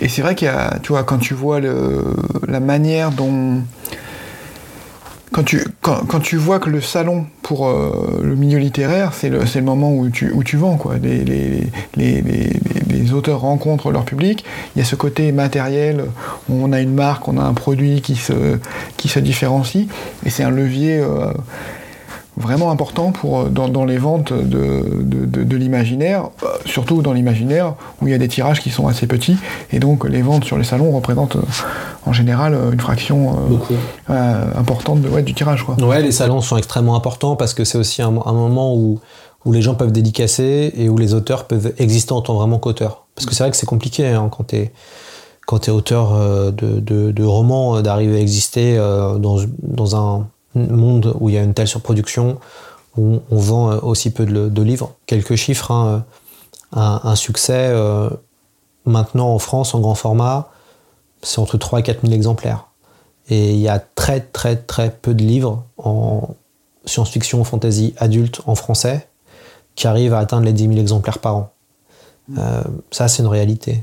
par exemple, Un long voyage au clair du vivier, elle arrive à 27 000 exemplaires au bout d'un an, ce qui est énorme. Mais, en fait, on se rend compte qu'il y a un plafond de verre qui est de plus en plus important et que c'est très compliqué d'exister en tant qu'auteur français de science-fiction. C'est anglo-saxon, déjà, c'est un peu plus simple parce que euh, le public a plus confiance, bizarrement, euh, avec un nom euh, anglophone. donc voilà, c'est assez injuste. Et c'est vrai que les salons, c'est le moyen de pouvoir dédicacer, c'est le moyen de pouvoir rencontrer ses, lecteurs. Donc c'est important. Moi, c'est vrai que je réfléchis vraiment à lancer un mini-festival de science-fiction avec le podcast. je ferai un truc totalement différent. donc je ne sais pas si ça fonctionnera. Mais moi, ce qui m'intéresse, c'est de faire quelque chose de très premium, d'avoir peut-être euh, euh, trois masterclass dans une journée, un ciné-débat, et puis euh, avoir en tout sur le salon, je sais pas, 10-15 auteurs grand maximum, faire des dédicaces et avoir un, lieu fermé, ça veut dire qu'en gros, il y a 150 entrées, et t'as que 150 entrées, quoi. Et le reste, c'est filmé. mais moi, j'aime bien ce côté un peu. je trouve ça intéressant d'essayer des choses aussi un peu plus élitistes. Euh, à l'intérieur de, de, la science-fiction euh, pour aussi tester. Et puis bon, c'est pour commencer. Hein, donc euh, moi, je peux pas avoir, j'ai pas une grande salle pour pouvoir faire un festival de SF. Donc je me dis, bah, on va, on va faire des rencontres et on va faire quelque chose avec peut-être 150 places maximum par jour et puis on verra. Donc moi, ça m'intéresse de, de, voilà, de tenter des choses comme ça et, et de voir ce qu'il est possible ou, ou, pas de, ou pas de faire. Euh, et de mêler évidemment euh, auteurs, euh, scénaristes de BD, dessinateurs de BD, enfin de mêler tout ça. Oui, les passerelles sont claires entre, les, entre, les, entre les disciplines. pour, ouais, ouais, ouais, Puis c'est, puis en effet, dans un salon, les gens viennent pour les auteurs. Donc autant faire venir des auteurs qui incarnent quelque chose ou qui vendent beaucoup, beaucoup pour mm. remplir le salon. Sur le, sur le podcast, pour ceux qui n'ont pas encore écouté le podcast C'est plus que de la SF, pour rentrer dedans Quels sont les quelques épisodes emblématiques que tu as envie de que envie de pousser ou de mettre en avant sans voilà sans, sans, faire le tri entre les entre les invités etc mais plus parce que c'est un, un symbole de ton Alors, esprit. Il y a deux types d'auditeurs. Il y a les auditeurs qui écoutent tout il y, a les, il, y a, les, auditeurs qui vont piocher en fonction des sujets. Mm. Donc moi, ce que j'encourage, c'est d'aller sur le site internet de C'est plus que de l'ASF, de regarder les podcasts et de sélectionner en fonction déjà des genres qu'on aime. Entre guillemets, genre, ça veut dire jeux vidéo, manga, euh, cinéma, euh, roman. Et à partir de là, les, les, sujets vont apparaître et de vraiment sélectionner et d'écouter en fonction d'une œuvre qu'on aime. Hein, puisque l'idée du podcast, c'est un podcast, une œuvre, ou un podcast, un débat entre guillemets, c'est un peu ça. Euh, moi, les deux épisodes qui ont le plus marché, bah, c'est celui sur Alain Damasio, Que faire après les furtifs? Voilà, ce qui est assez rigolo. Et euh, l'autre, euh, c'était est-ce que le Dune de Denis Villeneuve est un bon film? Un débat. voilà, et ça, c'est les deux podcasts qui ont le plus marché. Donc, moi, je vais plutôt encourager les gens à vouloir écouter en fonction des sujets traités, peut-être de leur film préféré ou de leur BD préféré. Euh, mais sinon, euh, si je devais en, s'il il fallait en, garder qu'un, je pense que je garderais la rencontre avec Jodorowsky sur l'Incal, qui est euh, qui est un podcast génial et, Jodo parle de l'Incal pendant 45 minutes et c'est fou. Donc l'Incal, la plus grande BD de SF de tous les temps, peut-être. ok, ok, bah merci, c'est un bon, un bon point de départ. J'ai vu que tu avais cité tout à l'heure euh, voilà, ton, ton expérience de, radio, tu citais euh, mhm. des podcasts, etc. Est-ce que tu as des modèles tu vois, euh, sur, sur la, pop culture ou sur d'autres, sur d'autres thèmes, des émissions que tu adores ou des... J'aime beaucoup First Print, qui est un excellent podcast autour des comics. Mhm. c'est tenu par quelqu'un qui... Enfin, ils sont deux, mais c'est notamment Arnaud qui, qui, tient ça et que je trouve excellent. Et j'aime bien parce que les comics sont encore plus niche que la SF. Et ils font un vrai boulot, un boulot remarquable autour de, des comics. Et pour moi, c'est un podcast, je pense, très important et euh, soutenu par, par des mecs qui, qui bossent comme des fous. Et moi, j'aime vraiment bien ce podcast. Euh, je recommande aussi Ciné Crash de, de, Philippe Gage, donc du Point. Euh, Philippe qui a beaucoup écrit dans, dans le MOOC Dune et, et, qui raconte les plus grands crashs cinématographiques. C'est génial, c'est Philippe, c'est un des plus grands journalistes de, la, pop culture en France. Et son podcast est, excellent. Donc ça, je recommanderais d'écouter Ciné Crash. First Print pour, euh, pour les comics. Euh, voilà, c'est un peu ces deux podcasts que, j'écoute euh, vraiment. Après, ça dépend. Il y a des podcasts qui sont plus niches, hein, mais j'aime beaucoup le podcast de Draven sur Battlestar Galactica, mm-hmm. qui fait un travail remarquable sur Battlestar. C'est vraiment, vraiment, vraiment, vraiment très bien. Mais après, ça dépend de, chacun. Et puis sinon, moi, j'écoute beaucoup d'Arte Radio, en fait. Un peu de Mediapart aussi. Enfin, j'essaye de d'ouvrir vers vers d'autres vers d'autres choses de sortir un peu de la SF parce que bon moi j'en ouvre tous les jours quoi donc après vous voulez, vous voulez aller un peu euh, vers, enfin, vous voulez aller voir ailleurs juste pour euh, vous aérer l'esprit, quoi. Mmh. Moi, j'ai vu, euh, ouais, sur la, qualité de production d'Arte Radio, c'est complètement incroyable. Donc, j'ai adoré le podcast Bookmakers. Ouais, c'est très, de Richard Guettet. Voilà, c'est très bien. pas sur l'imaginaire, c'est pas sur la SF, mais, mais franchement, sur la littérature, c'est fou. non, non, c'est c'est très bien. Et puis, ce qui est super, c'est que le podcast, il y a plein de choses à faire le plus important, c'est d'arriver, enfin, je crois, hein, c'est d'être créatif. C'est d'être créatif, de proposer des, ongles sympas, euh, d'arriver à, avoir aussi des beaux intervenants. Et, euh, et voilà, donc euh, c'est sûr que, enfin, en termes de podcast, on vit aussi un âge d'or. Et il y a plein de choses qui sortent. Et après, enfin, même le podcast le plus connu, hein, Les couilles sur la table, franchement, c'est remarquable. Quoi. Je suis pas la cible, hein, mais j'ai écouté plusieurs fois. Et qu'est-ce que c'est bien Vraiment, hein, c'est. Mais je suis vraiment impressionné quand je vois ce genre de qualité et puis sur des, sur des belles thématiques comme ça aussi. Mais euh, non, non, ça, il y a, y a, Ce qui est intéressant dans le podcast, c'est qu'il y a, quand même des, des, podcasteuses, des, des, podcasteuses qui font un boulot de dingue et qui ont des émissions de dingue, quoi. Et ça, c'est très, très chouette. Et, en, fait, pour un journaliste, c'est important parce que vous savez, dans les rédactions, on est assez euh, euh, cloisonné. Euh, et je pense que beaucoup de journalistes voudraient être plus créatifs, voudraient être plus créatifs. Et c'est très compliqué d'être créatif dans, dans, un journal, en fait, surtout en France. On n'a pas du tout la culture anglo-saxonne de proposer plein de contenus différents, d'aller tester des choses, d'aller innover. C'est pas du tout notre culture hein, euh, de, de, journalisme à la française. Donc c'est vrai que les podcasts, c'est un bol d'air frais pour plein de journalistes. C'est un labo, quoi. Bah, c'est un labo, ouais. On peut tester des choses, on peut, on peut s'essayer. Bah, là, par exemple, bon, là, le podcast tourne pour C'est plus que de la SF. Mm. Ça y est, je suis sur un rythme hebdomadaire, euh, j'ai mes émissions préparées en avance. De plus en plus, euh, voilà, ça, ça roule, entre guillemets. Euh, donc là, je commence à me dire, bah tiens, pourquoi pas s'essayer à la fiction mm. pour me challenger mm. et tenter d'autres choses. Donc voilà, c'est, je pense que c'est important de. Ce qui est bien avec le podcast, c'est qu'avec le son, on peut faire beaucoup de choses et c'est important de tenter d'autres choses. Quand tu dis t'essayer à la fiction, c'est tu as envie de tu as envie de, scénariser, tu as envie de jouer, tu euh, ouais, de scénariser, euh, d'écrire un podcast fictionnel euh, et après prendre des comédiens pour pour le doubler évidemment. Après, bon, il faut que je trouve le business model. moi, je fais rien sans être sûr d'avoir soit un sponsoring important, soit d'avoir même un peu de budget. en tout cas, il faut qu'il y ait quelque chose qui permette de retomber sur ses pattes euh, et, même pour payer les gens, enfin tout simplement, s'il y a des comédiens, il faut les payer. Donc euh, je parle même pas de moi là, je parle vraiment des comédiens ou, d'un réalisateur ou de quelqu'un, parce que moi je fais tout au niveau du podcast, la, la réal, le montage et autres. Euh, si je fais quelque chose comme ça, je prends quelqu'un pour m'épauler vraiment, et donc bah ça se paye. donc c'est, j'y réfléchis. Ce qui est bien maintenant, c'est que je commence à avoir une petite quand même une communauté derrière. Donc je sais que si je lance quelque chose d'un peu nouveau, euh, les auditeurs euh, suivront. Euh, et, après, c'est avec qui je le fais. C'est toujours la même chose avec qui je le fais, avec quel budget je le fais. Mhm. Mais j'ai déjà une idée et, pourquoi pas pourquoi pas essayer d'aller d'aller un peu plus loin ouais ouais bah, ça me brancherait bien ça ah, bah, c'est bon à entendre ouais bah du coup tu parlais alors ce qui est, amusant c'est que tu parlais de, tes débuts de ta radio associative etc le but étant d'avoir du réseau. Aujourd'hui, quand on voit la liste d'invités qui sont passés par le podcast, comment tu fais pour, euh, pour avoir tous ces contacts et t'as un réseau, euh, as un réseau colossal aujourd'hui? Maintenant, ouais.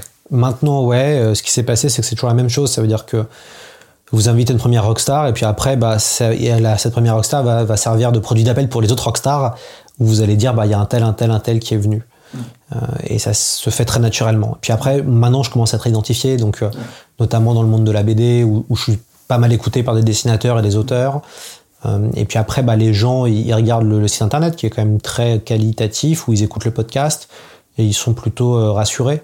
et puis en fait, bon, dans L'Associé du Diable, grand film avec Al Pacino et Ken Euh, Al Pacino qui joue le diable dit à la fin mon péché préféré c'est la vanité. Et, c'est vrai qu'il y a plein de gens qui sont vaniteux et qu'on leur demande d'aller parler d'eux. Souvent, ils disent OK. Voilà, moi le premier. Hein. Merci. Je, je, suis assez euh, conscient de ça. Mais, mais voilà, donc tout bêtement, quand on, va voir les gens qu'en plus on leur promet du temps pour discuter, puisque l'idée du podcast est un peu sur un modèle à la Radio France, type France Culture, donc de pas couper les gens pour qu'ils aient le temps de, de, pouvoir dire et de parler, de donner un peu leurs idées, ce que tu fais avec ton podcast. Mmh. Euh, du coup, les gens ils sont contents parce qu'ils sont pas coupés, euh, pas soit par le journal, soit par des chroniques, soit ils ont vraiment le temps de pouvoir euh, poser, poser une idée, d'être dans, dans la discussion, d'être dans le débat. Et, ça, on a peu d'espace comme ça, même en radio. Hein. À, part France Culture, et encore, hein, quand, on est invité, moi j'ai fait des invités, j'ai fait une émission sur culture et j'ai souvent été invité sur Inter. Finalement, l'émission va durer 40-45 minutes. On va parler 5 minutes à tout casser, et encore. donc ça veut dire que quand tu es à l'antenne, chaque phrase est importante. Faut que ce soit, faut que tu apportes quelque chose au débat. Donc, euh, tu n'as pas forcément le temps de pouvoir euh, réfléchir en même temps que tu parles. Tu es vraiment dans un exercice très différent. L'idée du podcast, euh, c'est de se dire, bon, bah voilà, vous avez une heure, allez, on parle. Mm. Et donc, tu as le temps de pouvoir te poser des questions, de pouvoir expliquer, mm. tout simplement. Et, et ça, c'est hyper important. Parce que on est dans une époque où ça va tellement vite que être dans de la slow information, slow information, c'était un peu, euh, c'était ça à, l'époque. Il y avait un, pendant un moment donné, il y a eu un peu une mode de ça, mm-hmm. de faire du web documentaire, de faire du slow média, quoi, et de prendre le temps. Et, je pense qu'il faut prendre le temps. Que c'était des, c'est intéressant, c'est des, choses qui sont plus à la mode hein, maintenant, mais euh, mais à ce moment-là, quand c'est sorti, ces concepts-là, comme le concept du MOOC, hein, euh, mm-hmm. que moi j'ai lancé, mais qui est un vieux concept, hein, qui existe depuis, euh, depuis les années 2010, voire même avant avec la revue 21, euh, puis après America, enfin bref. Mhm. Et, et, du coup, c'est une autre façon de faire et je pense que ça, ça, ça a le mérite d'exister. Donc prendre le temps avec les gens pour voilà, qu'ils puissent parler d'eux-mêmes et, et, puis développer des idées, je pense que c'est fondamental à une époque comme la nôtre. Mhm. Je voulais revenir sur une, euh, sur une question sur, euh, sur le MOOC et sur le crowdfunding. Donc, parce que le MOOC a été euh, créé par un crowdfunding qui a été un gros succès, donc qui a fait 1000% par rapport à l'objectif. donc 10 000%. 10 000%, ok. Ouais, donc, donc succès, succès énorme pour le, pour, pour le lancement. Est-ce que tu, tu, parlais de financement, là, de, fiction est-ce que tu penses que c'est un modèle qui peut s'utiliser pour d'autres choses? Est-ce qu'il ne faut pas le sortir trop souvent euh, Est-ce que c'est à double tranchant si tu l'utilises trop? Voilà, je voulais ton avis là sur le, sur le crowdfunding. Le crowdfunding, ça fonctionne si c'est un événement, si on arrive à faire un événement. Euh, le crowdfunding sur Dune, il a marché parce que c'est un événement. Il y avait 50 euh, personnes qui étaient dedans, il y avait des illustrations, il y avait Denis Villeneuve. Donc on a réussi à créer un événement et à donner envie aux gens de nous rejoindre dans cet événement-là. Moi, je pense que le prochain crowdfunding que je ferai, c'est en 2023 pour un prochain MOOC. Euh, j'ai déjà des idées, évidemment. J'ai déjà des idées d'invités. Il y aura des grosses rockstars. Enfin bon, ce sera un gros truc. Mais parce que, voilà, il y a déjà dans euh, la planification du chemin de fer, je sais que euh, il faut que j'ai un nombre de stars nationales, que j'ai un nombre de youtubeurs, que j'ai un nombre de, de gens qui vont permettre aussi de pouvoir créer cet événement. Alors après, il ne faut pas se rater. Euh, faut trouver les bonnes personnes, faut trouver des gens qui savent écrire. Enfin, il y a aussi plein de problématiques. Mais du coup, le crowdfunding ne fonctionne que si c'est un événement. Si vous voulez faire un gros truc, hein. si vous voulez avoir un succès en crowdfunding, il faut vraiment qu'on ressente ce côté exceptionnel. Mm. Et s'il n'y a pas ça, ça sert à rien. Les, enfin, ça sert à rien. Bon, les gens feront peut-être, euh, iront peut-être récupérer 10 000 euros et c'est très bien. Hein. mais, mais, mais si on veut aller récupérer 50 000, 100 000 euros, ce qui était le cas pour Dune, on a récupéré 110 000 euros. Euh, il faut qu'il y ait un effet waouh. Euh, et se dire euh, on y va. Donc euh, si moi quand je vais enfin parce que en effet je vais lancer d'autres crowdfunding et mon modèle économique se base sur ça pour les MOOC voilà mais pour les MOOC les gens savent qu'ils vont avoir entre 256 à 300 pages un truc un espèce de de, de, masse autour d'une œuvre de science-fiction culte qui vont pouvoir réfléchir autour de ça et, surtout ils auront un beau livre mm. Et, euh, et puis ils vont faire partie d'une aventure. Ce qui est ça qui plaît avec le crowdfunding, c'est on demande de l'aide aux gens pour nous permettre de faire ça. Et donc ça, c'est hyper, euh, c'est hyper important.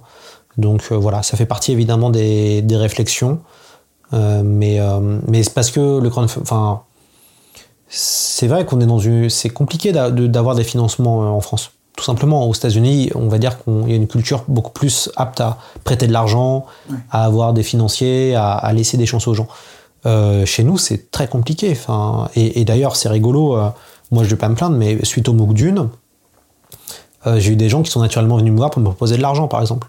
Mais si, de, si je lance un, un, comme je réfléchis à lancer un mini studio éditorial, j'ai des gens qui sont venus me voir pour me dire nous on est prêt à te donner 10, 15, 20 000 euros euh, comme fonds pour t'aider à, à, à, débuter. Donc euh, moi je suis dans une position où en plus j'ai énormément de chance où j'ai des gens qui voient le, le, travail et se disent on va miser sur ça. Mmh. Mais, mais bon, je fais partie entre guillemets des exceptions quoi. Mmh.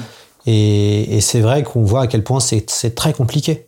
C'est très compliqué et c'est hyper frustrant parce que moi mon, mon podcast sur la SF qui est qui n'avait rien d'exceptionnel de base. Enfin voilà, c'est un podcast sur la science-fiction. Bon, il y a des podcasts sur le cinéma et un podcast sur la SF, quoi. Ça a été vraiment refusé partout, hein. Ouais. Et les gens ne comprenaient pas. Donc euh, si, voilà, tout simplement. C'est-à-dire qu'on est, on est aussi face à des gens qui sont des décideurs qui euh, aussi ne laissent pas forcément la place à d'autres, d'autres, d'autres formats. Mmh. Euh, donc voilà, ça, ça, pose, ça pose vraiment des vraies questions. Aussi de, cette, de ce manque de, d'ouverture d'esprit sur des choses différentes. Quand je vois, je reprends sur Archive 80, podcast d'horreur, trois saisons, euh, c'est très bien fait. Bah, qu'est-ce qui se passe? Netflix fait une série TV.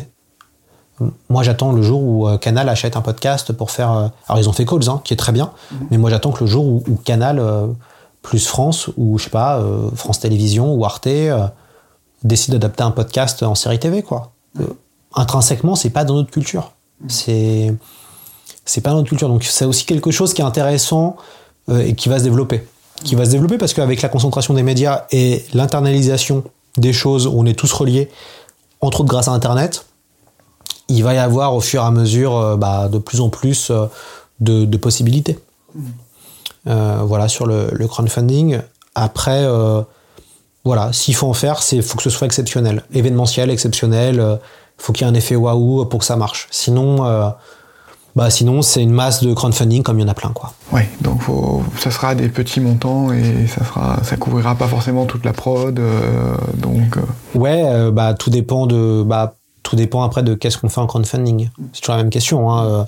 Pour un MOOC, je pense que je peux, je pense que pour le prochain MOOC, je, je peux au moins récolter 50 000 euros par exemple. Euh, je suis pas forcément inquiet, mais mais, euh, mais bon, c'est déjà une somme et c'est très bien, mais ça veut dire que derrière, il faut que je mette aussi l'argent. Mais, mais, mais c'est vrai que, euh, mais pour en tout cas à, arriver à atteindre ces 50 000 euros, il faut qu'il y ait un côté euh, exceptionnel. Est-ce qu'il n'y a pas un moment où, où tu as pris peur quand, quand c'est monté très haut? Parce que oh, quand tu vois qu'il faut livrer 5000 bouquins, euh, c'est quand même une logistique. Euh... Bah, comme, dans, comme on dit dans Dune, la, la peur tue l'esprit. Non, non, non, non, non. Ah non, il n'y a, a, pas eu cette. Il n'y a jamais eu cette peur. Non, mais enfin, c'est assez intéressant comme question. Hein, parce que c'est vrai que c'est. Tu sais que as un côté, il y avait un côté waouh, quoi. C'est-à-dire que euh, on avait récupéré 10 000 euros dès le premier jour. Euh, et on a monté à 100 000 à la fin. Enfin, c'était. Euh, la campagne, elle a été délirante, exceptionnelle. Euh, et, et, le succès de Dune, je, je pense pas que je le retrouverai. Enfin. Mm. Faut pas dire ça parce que c'est-à-dire je pense que je le retrouverai pas, mais ce sera pas tout de suite que je le retrouverai ou si je retrouve, si j'arrive à faire encore plus fort que ça, franchement, waouh, chapeau. même moi, tu vois, je me dis bon, il y avait quand même un film, il y avait plein de choses qui faisaient, il y avait une actualité. Non, il n'y a pas forcément de, peur. J'étais persuadé que les contenus seront bons. Enfin, vraiment, j'étais persuadé que ce serait super comme bouquin. Parce que, ouais, je me souviens sur Twitter, tu avais dit, euh, ou, ou peut-être en mail, euh, euh, on a un peu de retard, excusez-nous.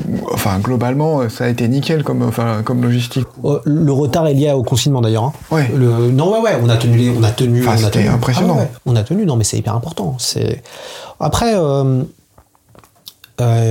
Mais c'est aussi une vision du monde. Ça veut dire que c'est la professionnalisation à outrance, c'est de se dire, bah, c'est six mois. Enfin, si on dit six mois aux gens, dans six mois ils ont le bouquin, quoi. Mm. C'est pas euh, youpli youpla. Euh, on va avoir. Euh, alors après, il y a des retards qui s'expliquent.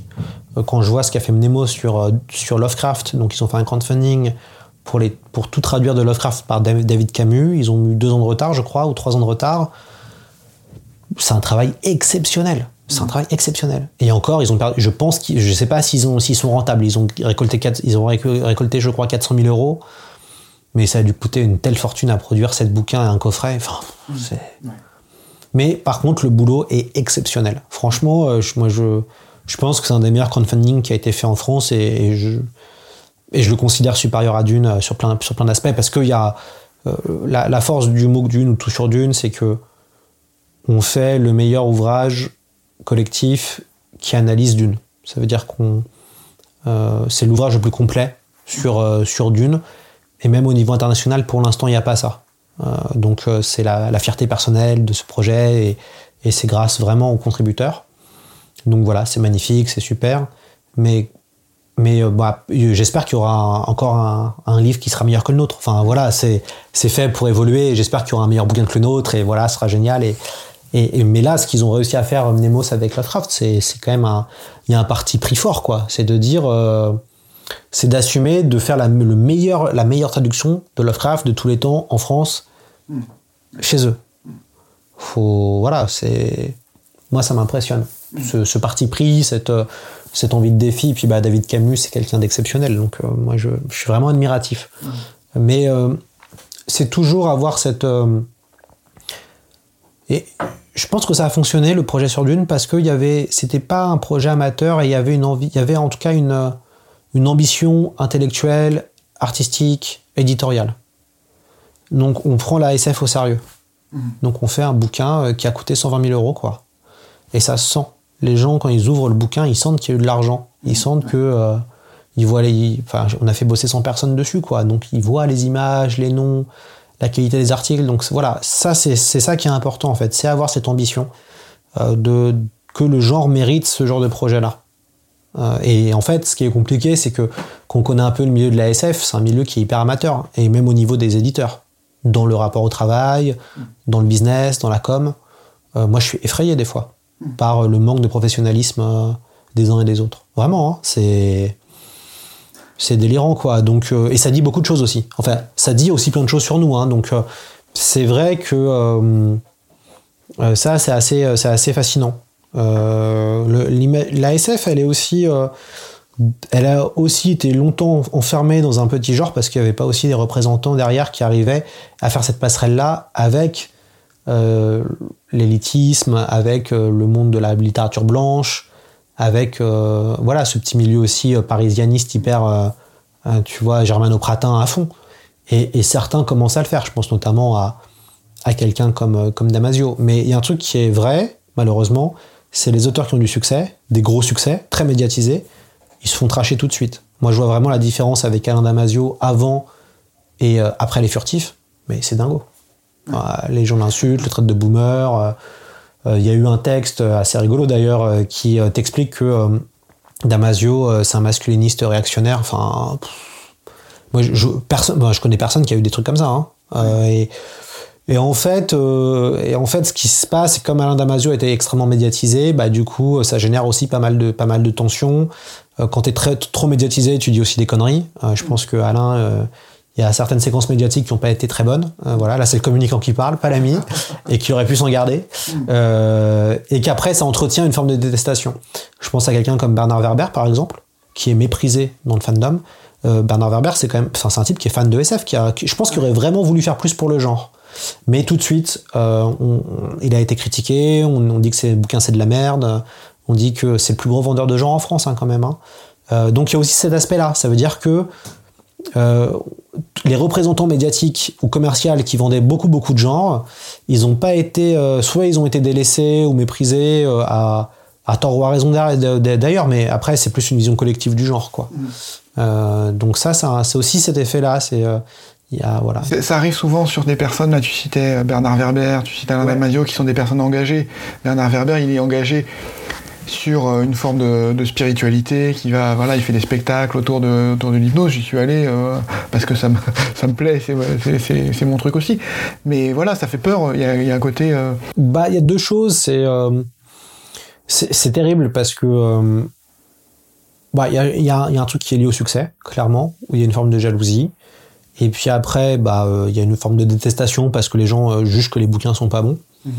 Bon, après, bah ouais, les bouquins sont bons, pas bons. Après, c'est le, goût et le choix de, de, chacun. Mais je trouve que quand même, Les Fourmis et Les Thanatonautes, c'est très bien.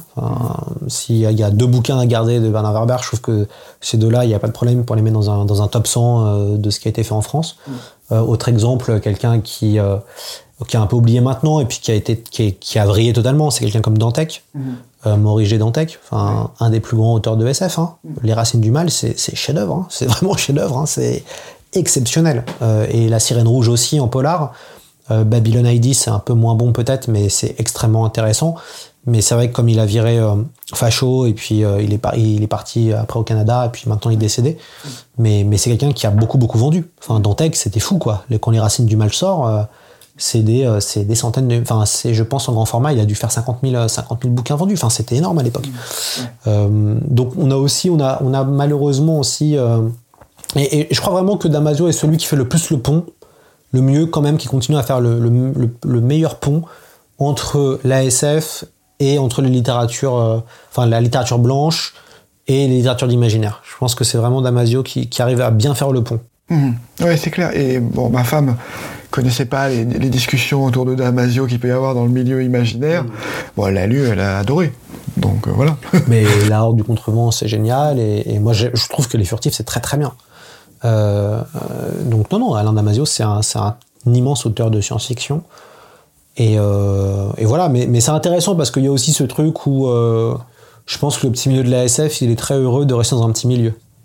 Avec euh, ses vaches sacrées, avec euh, ses traducteurs loués par tout le monde, euh, avec. Enfin, il y a, y a tout un truc à déconstruire, moi, je, je, pense. Et que le milieu a intérêt à déconstruire parce que après, il y a des choses générationnelles qui vont se passer. Et puis, si c'est pour que ce soit les des éditeurs qui font que de la littérature blanche ou classique euh, qui se lancent dedans, euh, ouais, euh, bah, c'est dommage. Ça, ça, arrive déjà, alors avec des succès plus ou moins, qui font que ça fonctionne pas vraiment, mais, mais ça arrive déjà, bien sûr. Ouais, trouvent la formule. Ouais, il faut trouver la formule, il faut trouver les auteurs. La force de, de l'ASF, c'est qu'il y a un fandom, il y a un vrai fandom. Donc il y a quand même une communauté de blogueurs. Les blogueurs sont extrêmement importants il y a une communauté d'éditeurs, il, il y, a une vraie communauté, quoi. Ouais, et puis la force de la, la distribution va faire que bah, ça, va être, ça va être une, enfin, ça peut être une machine à rouleau compresseur, quoi, avec une bonne distribution. Ouais, la div distrib, euh, c'est fondamental. Euh, c'est extrêmement important d'avoir un bon diffuseur distributeur. Faut pas oublier les libraires aussi, hein, qui, qui, font beaucoup. Hein. Les libraires sont quand même des énormes vendeurs hein, de, de livres. Et, euh, et c'est des acteurs très importants de l'imaginaire. On a, on a tendance à l'oublier, mais les libraires sont vraiment, sont importants. Et, c'est vraiment d'arriver à jongler avec tous ces acteurs-là pour. Euh, mais mais c'est c'est compliqué parce que moi je le vois, il y a, y a déjà une surproduction littéraire. Euh, enfin, euh, je suis dans le, prix des Imaginales et dans le Grand Prix de l'imaginaire. c'est vrai que c'est terrible quand on voit les, enfin, quand il y a les discussions des jurys autour des autour des bouquins français. C'est-à-dire que euh, il y a des, des, très très bons livres qui sortent tous les ans, mais il y en a assez peu finalement.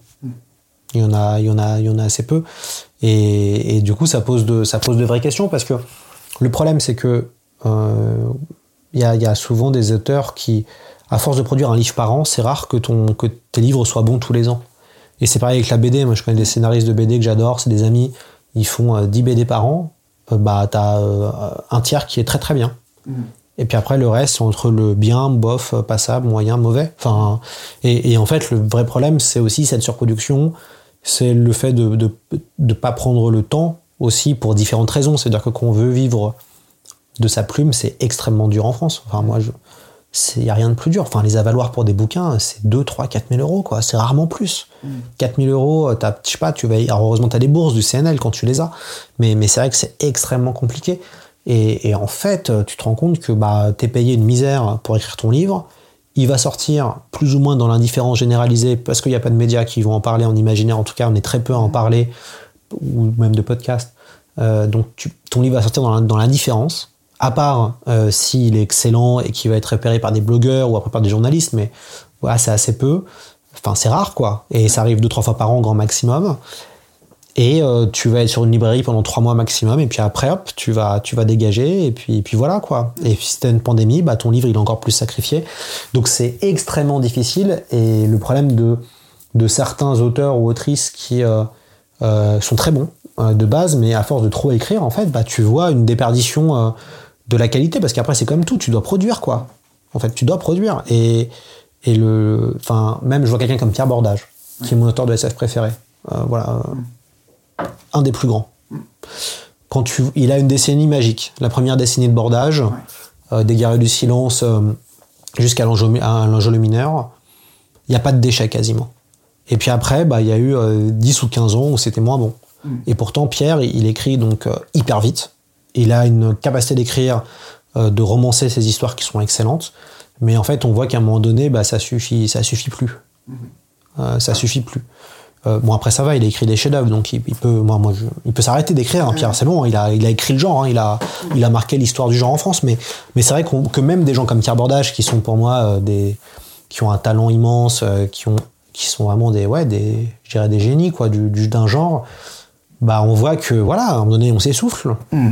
Je pense que ce que je, enfin, ce que je retiens et ce qui me frappe quand je retrace ton discours là depuis, depuis le début, c'est cette, il y a une question en tant que, enfin, collective sur le milieu de l'imaginaire où euh, il y a un manque d'ambition qui fait qu'on reste euh, un peu, euh, bah, ça crée une spirale un peu négative quoi. Donc si, si on arrive à inverser la spirale d'ambition, on peut, on peut faire grossir. Faire, faire, grossir le marché, faire grossir l'intérêt, faire grossir les ventes. Mais après, il y a une vraie question sur la taille du marché aussi, quoi. Ça veut dire que est-ce que finalement euh, ces 3-4%, euh, bah voilà, c'est notre part. Et à partir de là, est-ce qu'il ne faut pas moins produire? Est-ce qu'il ne faut pas mieux produire? Parce qu'il y a aussi, euh, là, on parle des auteurs, mais tu as aussi un nombre d'éditeurs qui font pas leur boulot. Hein. Enfin, moi, je reçois les bouquins, il y a des trucs, c'est, c'est mal publié, c'est mal édité. les, les... C'est toujours la même chose. On, on, a, on a le problème, j'en parlais avec, avec certains certains directeurs de communication, de marketing de la bande dessinée. Ça veut dire que tu vas sortir 30 ouvrages en ton année. Combien t'en as bossé réellement? Hmm. Bah, 3-4. C'est quoi tes, combien c'est quoi tes enjeux? Quels sont Moi, c'est terrible. si vous voyez un éditeur qui a son bouquin, enfin son BD qui va sortir dans l'année, ses enjeux, c'est 5 textes, c'est 5 BD, 5 albums où il va mettre le paquet en com et, en com et le reste. Donc il y a aussi l'autre aspect qui est de se dire, mais tu as des livres qui sortent dans l'indifférence généralisée parce que l'éditeur n'a pas forcément le budget ou le savoir-faire mm. ou la volonté pour communiquer. Donc il y a aussi ce mélange-là, c'est-à-dire que il y a aussi une question de, vraiment éditoriale qui se pose quoi. Ouais, mais je, pense que ça va avec l'ambition dans le sens où euh, si euh, s'il croit que à, 5 à 5 bouquins sur ses 30, je pense qu'il n'a pas enfin tu vois, il a pas choisi les bons chevaux et ah bah, bien sûr. voilà donc il faut qu'il soit convaincu que bah, qu'il va faire qu'il va jouer sa rentabilité sur ces 5 là et pas sur les 30 quoi. Bien sûr, non mais ça, ça pose de, de vraies vraies vraies questions. Et alors c'est intéressant parce que c'est en train d'évoluer, il y a, il y a des, des, choses aussi bien qui se passent. Euh, bah, je crois que tu as eu euh, notamment les équipes d'argile. Euh, voilà, c'est une proposition hyper intéressante qu'ils font de mieux traiter les auteurs parce que tu as aussi une réalité qui est que les auteurs sont, sont pas bien traités dans, en France en tout cas. Euh, et, du coup, il y a des, il y a des choses qui, qui, ont, qui sont en train d'arriver. Enfin, moi, je trouve très bien ce que fait, euh, fait l'équipe d'Argile. Il y a évidemment les Forges de Vulcain avec David Melmans, qui incarne quelque chose de très intéressant, même en communication. Il, il incarne vraiment sa, son maison d'édition, David, et puis c'est un, être exceptionnel. Euh, mais mais c'est bien, on voit qu'il y a des choses qui se font. On voit qu'il y a des envies, on voit qu'il y a une nouvelle génération qui veut aussi bouger les lignes. Il se passe des choses aussi sur Booktube, il se passe voilà des choses partout quoi. Donc ça c'est ça, c'est super, mais c'est vrai que. Après, euh, le terme ambition et autres, c'est des gros mots, hein, pour certains. Non, mais clairement, enfin, moi, euh, sur Dune, on m'a reproché de, de mettre en avant euh, un, un, livre d'un d'un auteur blanc mort depuis longtemps. bah ouais, mais Dune, c'est en France, c'est plus de 2 millions d'exemplaires vendus. Enfin, mm. Dune, c'est un chef-d'œuvre. Donc il y a aussi, ça, ça, passe aussi par ça aussi, quoi. Ça veut dire que moi, quand je vois les, les commentaires sur qu'on fait des choses autour de classiques, qu'il y a une détestation des classiques, enfin, sur Twitter, on peut voir euh, que tout de suite on parle de classiques, certains hurlent, hurlent au scandale parce que peut-être ça s'est mal passé à l'école, ou qu'ils ont été jugés, ou que machin, alors que, bah, euh, moi je pense que Le Seigneur des Anneaux, euh, on n'a pas fait mieux, hein. c'est indétrônable, voilà. Mais le Seigneur des Anneaux, c'est lui-même son propre genre, quoi. Donc c'est compliqué de, le situer parce que c'est tellement c'est tellement haut et puis euh, Tolkien a tellement fait quelque chose aussi qui est presque indépassable. Bon bah voilà, mais en tout cas l'ambition intellectuelle du Seigneur des Anneaux, c'est exceptionnel. Enfin, le travail sur la langue, le travail sur tout quoi. La cartographie, le, ouais, c'est génial et c'est hyper encourageant et c'est bon voilà. Euh, mais on, ça sert à rien d'aller euh, de, de, vouloir chercher un nouveau Tolkien par exemple. Hmm. Ça ne sert à rien parce que Tolkien il appartient à une époque il a un parcours universitaire de dingo, euh, euh, voilà, euh, oxfordien. Bon, bah, c'est son chemin, ça n'appartient qu'à lui ce qu'il a fait. Donc ça sert à rien après de vouloir quelqu'un, d'aller chercher le nouveau Tolkien, le nouveau Game of Thrones, le nouveau. Qui, sont des grands effets de, marketing et qui vont aider pour les ventes. L'idée, c'est aussi, je, pense, d'arriver à, à pousser des auteurs, à, permettre de faire éclore des auteurs. Et, ça, c'est il y en a très peu qui arrivent, euh, qui arrivent à le faire. C'était marrant, j'avais eu Gilles Dumais d'Albin Michel Imaginaire, qui me, disait, qui me disait que pour avoir des succès exceptionnels, il fallait avoir des auteurs exceptionnels. Bon, bah, dans auteur exceptionnel, il y a le mot exceptionnel, quoi. Mm. Et, malheureusement, il y a peu de gens exceptionnels. Euh, et où ça se développe, le côté exceptionnel. Et, c'est vrai que quand on dit des choses comme ça, bah, on va être taxé euh, de, de réac, on va être taxé de. Voilà, donc il y a aussi, je pense, une partie de ce milieu qui, bah, qui s'accontente très bien, cette situation-là. Donc après, il n'y a pas de problème. Hein. C'est de toute façon, malheureusement, c'est comme au foot, hein. c'est les chiffres qui parlent. Hein. Mm-hmm. Donc bah, on va sur Edistat ou sur GFK et puis on voit quoi. Mm-hmm. Et, en fait, ça, ça, ça, permet de calmer tout le monde aussi, puisque bah, moi, ce que je regrette aussi, c'est qu'il y a un... Moi, j'ai la chance d'être sur Edistat, donc je vois les chiffres toutes les semaines, mais il y a une espèce de porosité euh, monstrueuse sur les chiffres dans l'édition. Euh, il y a plusieurs copains qui me demandent, euh, tu vois, combien ils vendent ponctuellement. Et je leur donne les chiffres, voilà. Parce qu'en fait, il y a aussi un refus, quoi. On communique pas sur les ventes parce que les ventes permettent aussi de dire la réalité. Et, du coup, il y a une forme de pensée magique qui s'installe, qui est globale, hein, éditeur, auteur et compagnie. Alors qu'en fait, quand tu regardes les chiffres de vente, tu te dis, waouh, c'est quand même bon compliqué.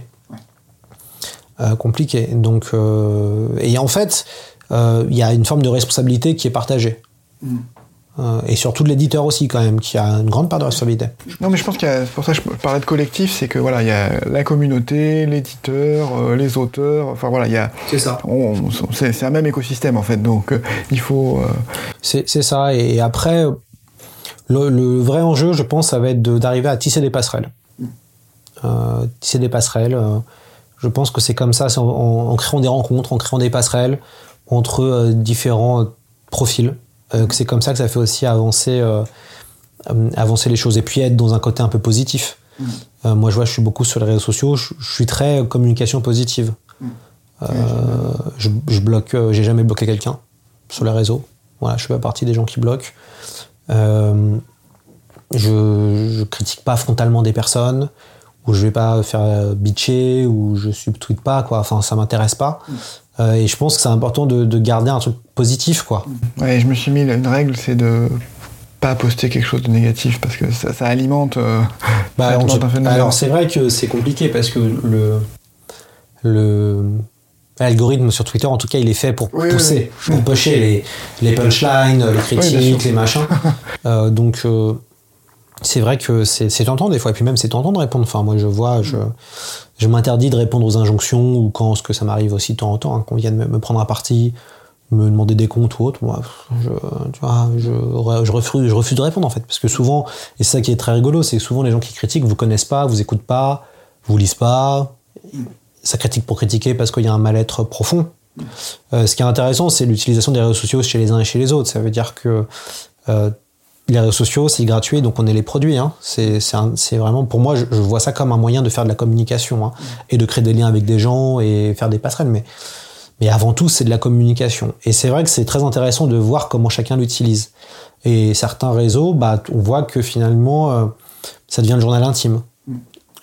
donc, avec ce que ça implique aussi. Parce qu'il faut pas être dupe, hein, les éditeurs, ils sont tous sur les réseaux, ils voient très très très bien. Enfin, donc euh, c'est vrai que ça, pose de vraies questions, hein, aussi comment communiquer, et je, crois que beaucoup de gens ne savent pas comment communiquer aussi, euh, et, vont être plutôt dans la plainte, plutôt euh, dans, voilà, euh, dans, ce côté-là aussi qui fonctionne bien sur Internet, la, la plainte, le côté plaintif. Pourquoi je vends pas assez de livres, pourquoi ci, pourquoi ça, c'est de la faute de ci, c'est de la faute de ça.